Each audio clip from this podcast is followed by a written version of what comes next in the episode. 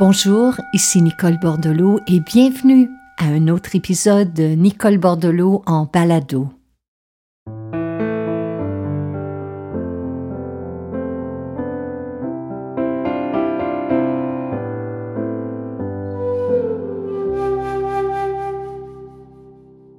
D'abord, j'aimerais vous remercier d'être au rendez-vous de nous avoir fait parvenir vos commentaires, vos courriels pour nous dire que vous appréciez cette nouvelle série, que vous la partagiez avec vos familles, avec vos amis. Ça nous a fait vraiment plaisir. Ça m'a fait chaud au cœur parce que c'est un projet auquel je tenais depuis un bon moment et le fait qu'il soit maintenant réalité, j'ai l'impression que nous avons rendez-vous ensemble chaque semaine. On demeure en lien grâce à cette technologie et ces jours-ci, c'est quelque chose d'infiniment précieux dans ma vie, donc merci de tout cœur. Nous vivons présentement dans un monde en plein bouleversement, auquel nous devons nous ajuster de plus en plus rapidement. Parfois, il y a un sentiment d'urgence partout et en toutes choses. Et cette précipitation et cette vitesse affectent grandement notre souffle. Par exemple, sous l'effet du stress, de l'angoisse ou de la peur, nous avons tendance à respirer de manière moins profonde et plus rapide. Reprendre le contrôle de notre souffle, c'est reprendre le contrôle de notre vie. Et pour y parvenir, nous devons apprendre à respirer de façon naturelle et tout particulièrement avec l'entièreté de notre corps et c'est le sujet de notre balado d'aujourd'hui. Récemment, une journaliste m'a demandé quel avait été l'élément le plus transformateur dans mon cheminement personnel. Et je lui ai répondu sans hésitation, la respiration. C'est lorsque j'ai renoué avec mon souffle que j'ai compris à quel point c'était puissant un outil précieux pour renforcer notre santé physique et mentale, pour stabiliser nos émotions, pour dissoudre l'anxiété et trouver en soi un centre et un calme qui peut nous accompagner partout, en tout lieu et en toutes circonstances. C'est étonnant parce qu'au départ, si je me suis engagée dans la discipline du yoga, ce n'était pas pour apprendre à bien respirer. Il faut dire que je partais de loin. À cette époque-là, le simple fait de penser à ma respiration, j'avais l'impression que quelque chose se figeait en moi. Mon souffle, à cette époque, n'était qu'un mince filet. Un mince filet d'air qui frôlait à peine, en tout cas c'était mon impression, le haut de mes poumons. J'inspirais et j'expirais à petits coups, comme si je voulais économiser mon souffle et ma respiration était si fragile et frémissante que je n'avais aucune confiance en elle. Ma respiration était en fin de compte mécanique. Une chance que mon corps respirait pour moi, parce que moi, consciemment, je ne respirais pas avec lui. Et ça datait de très longtemps, parce que petite, je retenais souvent ma respiration. Je me souviens que vers l'âge de six ou sept ans, je m'étais inventé une sorte d'exercice, un exercice de volonté, d'autodétermination, qui consistait à me tenir raide comme un piquet dans un coin et d'arrêter de respirer. C'était ma façon de tenir tête à mon père. J'arrêtais de respirer dans l'espoir d'accroître mon courage et d'affirmer mon indépendance. C'est souvent ainsi. Inconsciemment, même adultes, nous bloquons notre respiration, souvent pour ne pas ressentir nos émotions, pour ne pas ressentir notre fatigue, l'angoisse, la peur, le chagrin ou la douleur. Nous contractons notre diaphragme, nous bloquons notre ventre, comme si cela nous protégeait du monde extérieur. Mais ce faisant, nous nous emprisonnons en nous-mêmes et nous avons cette sensation de vivre à l'étroit, étouffé dans notre corps. Et cette façon de respirer est souvent responsable d'un état de nervosité et d'un sentiment d'épuisement. Mais du moment que nous prenons conscience de ce mécanisme de défense ou de résistance, nous faisons un pas vers une respiration plus ample et plus profonde.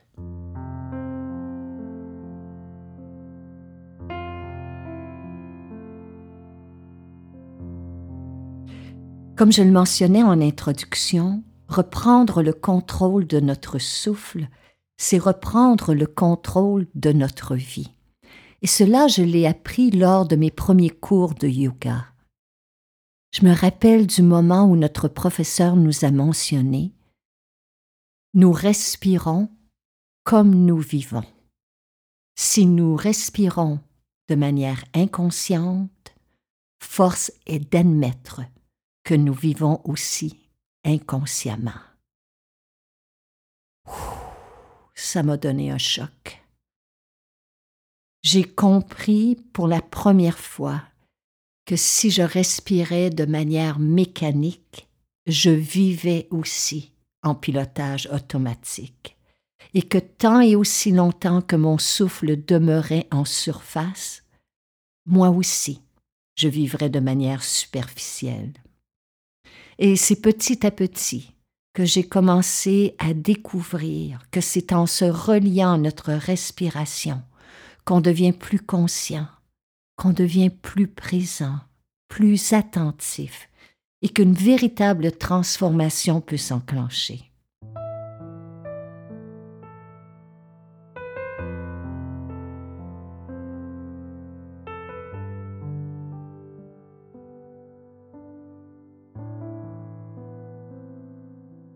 Quand j'ai commencé à mieux respirer, j'ai vite réalisé à quel point je vivais déconnecté de mon corps. Je vivais dans ma tête, perdu dans mes pensées, dans mes fantaisies, dans mes projections, dans mes inquiétudes, parce que j'étais continuellement préoccupée par le monde de mon mental, eh bien je me coupais complètement du monde sensoriel de ma respiration. Et là, je vais apprendre que lorsque nous respirons en pleine conscience, eh bien, le souffle déploie d'innombrables pouvoirs dans notre organisme, comme par exemple celui de relancer la circulation sanguine. J'avais à l'époque souvent froid au bout des doigts, froid au bout des orteils, et le fait de me couper de ma respiration ne faisait qu'aggraver mon cas, alors que quand je me suis mise à respirer lentement et profondément, j'ai ressenti mon sang circuler plus librement. Je pourrais passer la journée entière à vous énumérer les bienfaits d'une bonne respiration, que ce soit l'élimination des toxines dans notre corps, euh, la qualité de notre sommeil, de notre digestion, euh, la diminution des tensions physiques et mentales. Le souffle peut nous aider à mieux vivre ou à soulager des douleurs physiques, à pacifier un esprit agité, à relancer aussi la vitalité dans nos organes. Bref, il y a tellement de bienfaits à réapprendre à respirer. Alors par où commencer? Eh bien, la première chose à savoir, c'est qu'il y a un lien direct entre votre posture et votre souffle. Et ça, pour moi, lorsque je l'ai appris, j'ai été tellement étonnée de savoir que l'alignement de mon corps était directement relié à ma capacité à bien respirer ou non. Par exemple, si vous courbez le dos, si vous affaissez la poitrine, ou si vous haussez les épaules et que vous inclinez la tête d'un côté ou de l'autre, le mouvement de votre diaphragme, qui est le muscle de la respiration, en sera limité. À l'inverse, si vous vous tenez droit et détendu, que votre tête est alignée avec votre colonne vertébrale, que la région de votre cœur est ouverte, que votre ventre est détendu, eh bien votre souffle sera long, profond et fluide. Alors pendant que vous m'écoutez, ne changez rien au positionnement de votre corps, mais faites simplement remarquer pour l'instant si votre respiration circule bien ou non. Est-ce que votre souffle vous semble court?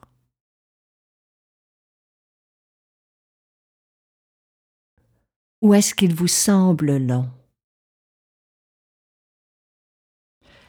Est-ce que la respiration passe par le nez ou par la bouche? Que vous soyez assis, que vous soyez à marcher ou que vous soyez debout, que vous soyez à faire des tâches ou à conduire votre voiture, faites simplement observer vos épaules. Sont-elles remontées ou détendues? Votre dos est-il droit ou courbé? Quel est le positionnement de votre tête? Est-elle penchée vers l'avant?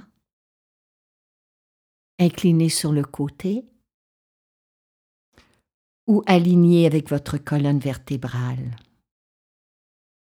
Il n'y a rien d'autre à faire que d'observer présentement le positionnement de votre corps. C'est la première étape. Maintenant que vous avez compris que le mouvement de la respiration est favorisé par une position qui est stable, qui est confortable, qui est droite et détendue, ne faites plus rien. Oui, vous avez bien entendu. Laissez-vous respirer. N'en faites pas un exercice de volonté, ne créez pas de distance avec votre souffle. L'art du souffle est une expérience naturelle et sensorielle. Faites simplement observer dans quelle partie de votre corps présentement le souffle est le plus notable. Où est-ce que vous le ressentez? Est-ce dans la région du cœur? Dans la poitrine? Dans l'abdomen, dans le bas-ventre Où ressentez-vous le mouvement du souffle présentement?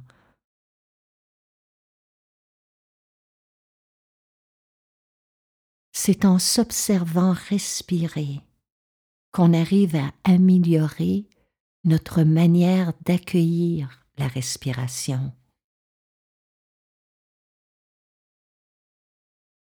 Peut-être venez-vous de réaliser que vous ne respiriez que dans le haut de vos poumons, dans le haut du thorax, au contraire dans le bas du ventre. Mais pour bien respirer, il faut utiliser notre diaphragme. C'est un muscle qui se situe en dessous de nos poumons. À l'inspiration, il se resserre pour laisser plus de place aux poumons et à l'expiration, il se comprime pour expulser l'air. Considéré comme le cœur du processus respiratoire, le diaphragme fonctionne un peu comme un piston. Il se contracte de manière active sur l'inspiration et se relâche de manière passive sur l'expiration. Voici un exercice très simple pour ressentir son mouvement. En inspirant par le nez, gonflez doucement le ventre. En expirant par le nez, laissez-le se retirer. Et ce mouvement de vague du ventre qui doucement se soulève, puis s'abaisse, est le début d'une bonne respiration.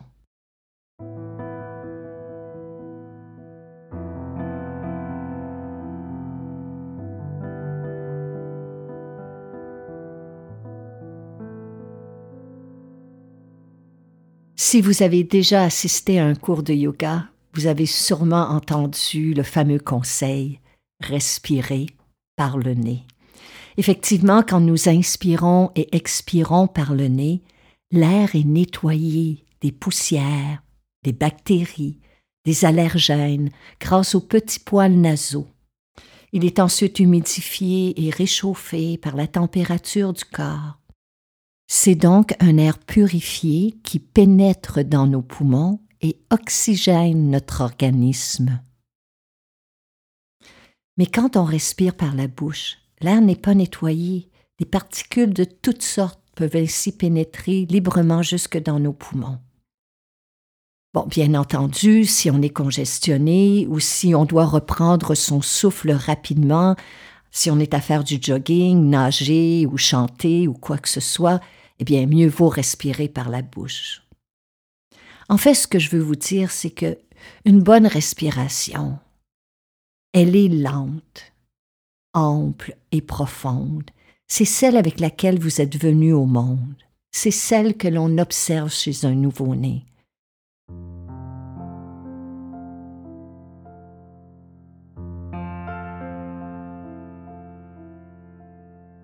Comme vous le découvrirez à travers mes livres, il existe de nombreuses techniques respiratoires.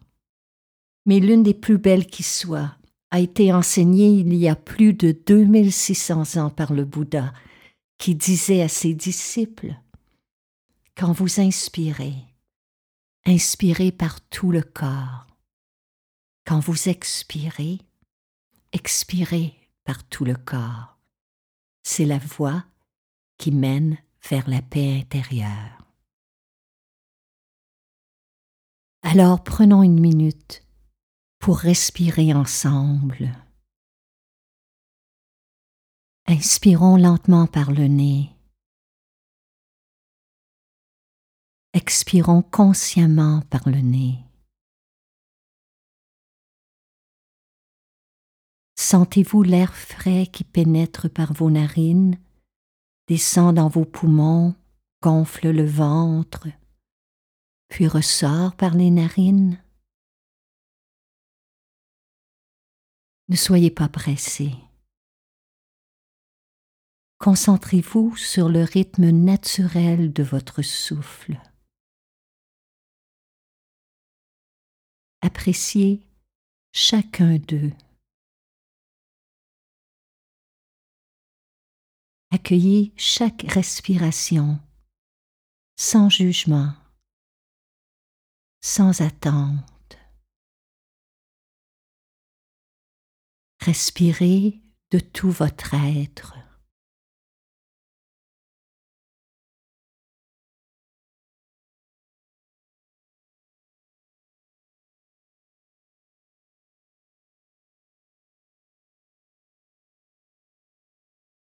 Je vous encourage à prendre plusieurs pauses dans une journée pour revenir à votre souffle. Dans un sens très réel, la respiration nous permet de se détacher progressivement des inquiétudes, des ruminations, des idées obsédantes, pour retrouver en soi un espace plus vaste, un état d'être plus calme.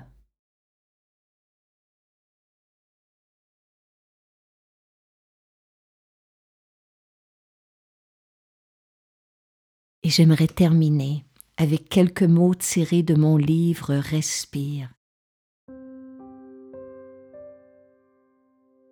On ne devrait jamais prendre pour acquis ni la terre qui nous porte, ni le soleil qui se lève pour la réchauffer, ni la lune qui monte au ciel pour l'éclairer, ni le vent qui s'élève pour la balayer, ni ce corps qui nous est prêté, ni ce souffle qui nous est donné, ni ce précieux instant où vous et moi, nous sommes vivants.